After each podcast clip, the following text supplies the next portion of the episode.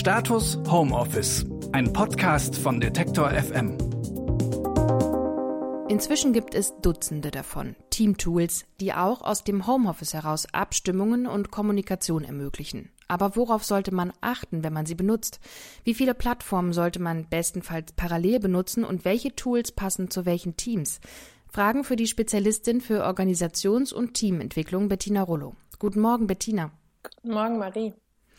Die Leitfrage für heute ist, wie funktioniert eine effektive Abstimmung im Team? Grundsätzlich empfiehlst du solche Tools für Teams ganz generell, auch außerhalb von Corona- und Homeoffice-Zeiten? Ja, auf jeden Fall. Und ich meine, das, also da gibt's natürlich, sagen wir mal, wenn wir nicht in, gerade im Corona-Lockdown sind, hat man natürlich dann nochmal ein bisschen mehr analoge Möglichkeiten. Ja? Also da kann man sich dann ja auch eine große Aufgabenwand zum Beispiel im, im Büro basteln.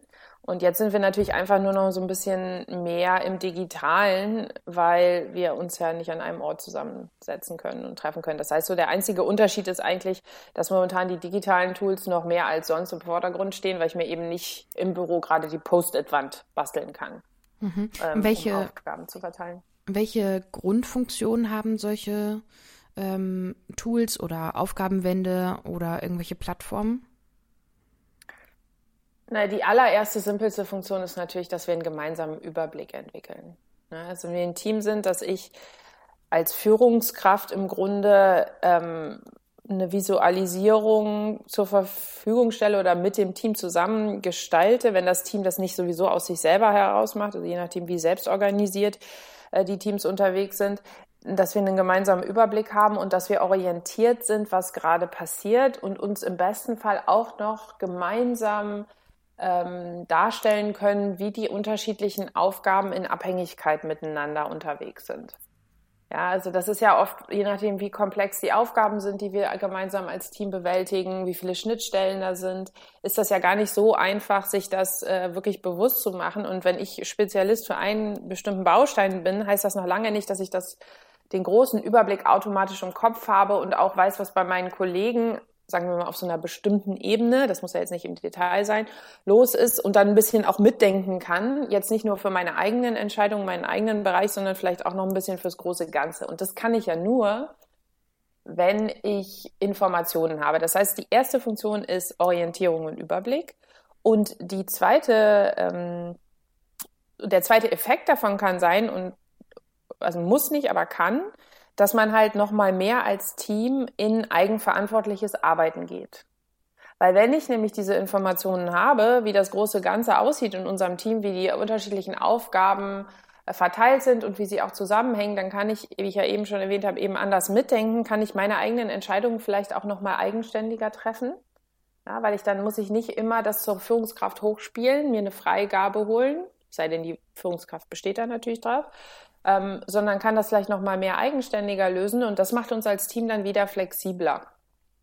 Wie ist das also zum Beispiel wir bei Detektor FM, wir nutzen zum einen zwei verschiedene Tools parallel, weil die ein bisschen eine verschiedene Funktion auch haben und aber wir haben auch oder das ist ja ganz oft so verschiedene Abstimmungsprozesse in verschiedenen Teilteams, sage ich jetzt mal. Also nicht immer alle arbeiten ja an allen Prozessen und ist es dann, also oder wie sinnvoll ist es dann wirklich parallel zu arbeiten? Also ab wann, sage ich mal, ist es vielleicht auch zu viel des Guten? Du meinst jetzt zu viele äh, Visualisierungen parallel, oder? Genau, zu viele Tools, ja. zu viele Boards oder zu viele ja, Übersichten am Ende, die versuchen, alles zu visualisieren, aber vielleicht ist es dann auch ja zu unübersichtlich am Ende. Oder man generiert dann wieder dieselbe Komplexität, die man versucht ja vorher zu bewältigen. Ganz genau, ja.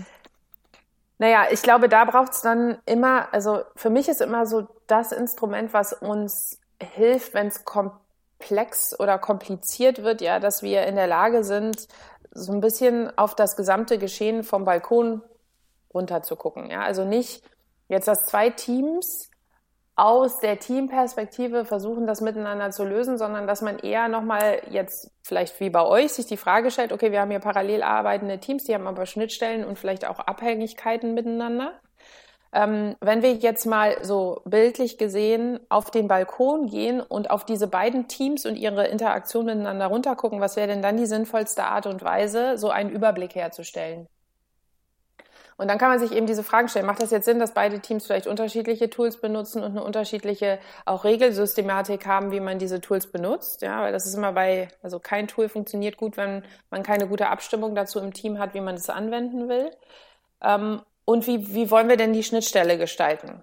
Und das, das, das dann wiederum gemeinsam abzustimmen und dann praktisch aus der nächst höheren Ebene sich zu überlegen, wie bekommen wir denn jetzt zwischen diesen beiden Teams den Informationsflow hin? Wie kommen wir dazu, dass wir auch da eine gute Abstimmung haben und das, sagen wir mal, auf die effizienteste Art und Weise, ohne es noch komplizierter oder komplexer zu machen? Das sind dann Fragen, die man sich stellen muss.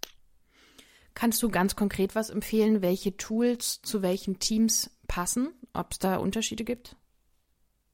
Ich glaube, das, das hängt total davon ab, wo die Teams jetzt, sagen wir mal, abspringen. Ja? Also wie, wie weit waren die Teams sozusagen vor Corona organisiert? Ähm, wie haben die ihre Aufgaben miteinander ähm, besprochen und visualisiert oder haben sie sie überhaupt visualisiert?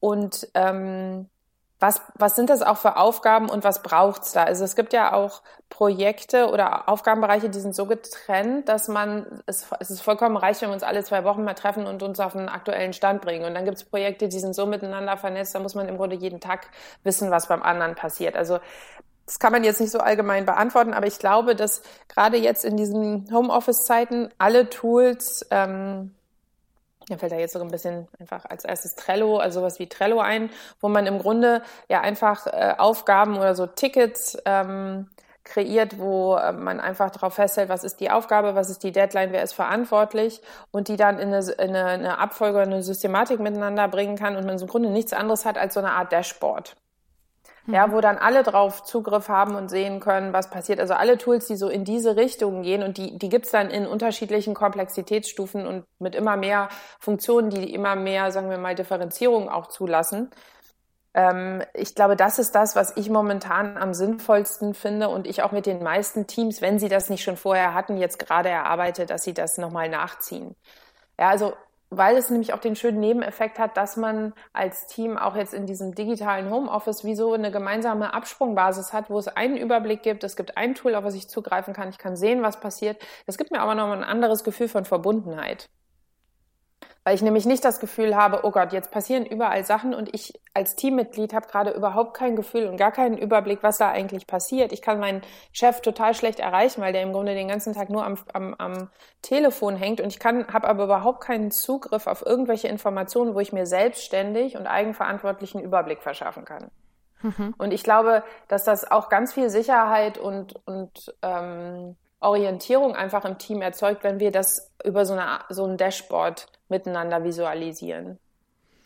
Eine Frage, die mich noch beschäftigt, ist, wenn man dann so Tools installiert, wie nimmt man denn alle wirklich auch mit dahin, dass sie da ähm, ja ähm, das auch wirklich, ich sag mal, organisch irgendwie nutzen wollen? Ja, also ich glaube, da gibt es jetzt erstmal, und auch wenn man sich jetzt zum Beispiel jetzt so einen Trello-Account, den kann man sich ja, für, also ist ja frei, kann man sich ja machen, sich das anguckt, dann sieht das super simpel aus, aber um das wirklich intelligent zu nutzen, gibt es ganz viel Wissen und, und ganz viel ist auch leicht erreichbares Wissen im Internet, was man nämlich zum Beispiel lauter YouTube-Tutorials dazu angucken kann. Also ich würde mir als Team als allererstes eine Einführung, welches Tool man sich immer aussucht, und wirklich eine inhaltliche Einführung gönnen und die auch wirklich machen, zusammen mhm. um zu verstehen, was das Potenzial des Tools ist und vielleicht auch ein bisschen, worauf man achten muss. Und dann kommt als nächstes, wie ich eben schon erwähnt habe, so die Adaption, wie wollen wir das denn nutzen? Und welche Regeln wollen wir uns als Team geben? Also wer zum Beispiel darf eine Karte auf dem Dashboard verschieben? Wenn eine Aufgabe erledigt ist, nehme ich die Karte dann einfach raus oder zum Beispiel lasse ich die dann als erledigt da hängen, damit die anderen sehen können, dass das dann auch wirklich erledigt worden ist. Also da gibt es ganz viele unterschiedliche Dinge, die man miteinander abstimmen sollte, weil man nämlich sonst das Tool wieder nur in einer Art und Weise benutzt, was Verwirrung erzeugt. Das heißt also erstmal inhaltliche, technische Einführung. Wir verstehen gemeinsam und das wirklich am besten gemeinsam machen. Ähm, wir verstehen äh, jetzt erstmal gemeinsam, wie man das Tool benutzt und dann auf jeden Fall eine Abstimmungsrunde dazu, wie wollen wir dieses Tool denn nutzen und was wären auch so ein bisschen unsere Ziele damit? Also was sind so die Prioritäten, die wir setzen? Geht es uns hier um Orientierung und Überblick? Geht es um uns darum, dass wir nochmal irgendwie mehr entscheidungsfähig werden im Team? Also welche, welche Intention habt ihr denn als Team, wenn ihr so ein Tool einsetzen wollt? Und das klar zu besprechen und dann auch zu überlegen, und das finde ich immer ist die einfachste Frage, woran würdet ihr denn merken, dass es funktioniert? Also ihr führt ein Tool ein und dann können wir sagen, nach zwei Wochen würden wir jetzt mal anhand der folgenden drei Indikatoren feststellen, ob es funktioniert hat und die schon vorher festlegen. Also was wäre eure Erwartung? Ne? Dass wir, ich bin orientierter, ich weiß mehr, was los ist, wir verlieren, wir verlieren weniger Zeit in Telefonaten, die irgendwie ein bisschen gefühlt im Kreis gehen oder sich doppeln. Also all solche Indikatoren dann miteinander vorher zu beschreiben und das dann auch wieder gemeinsam zu überprüfen. Liebe Bettina, liebe Grüße nach Berlin, vielen Dank und tschüss. Vielen Dank, Marie. Welche Fragen beschäftigen euch im Homeoffice? Schreibt uns das doch gern an homeoffice.detektor.fm. Dann können wir hier auch auf eure Fragen eingehen. Und abonniert gern ganz kostenlos diesen Podcast, dann verpasst ihr nämlich keine neue Folge. Mein Name ist Marie-Sophie Schiller. Ich sage Tschüss. Status Homeoffice, ein Podcast von Detektor FM.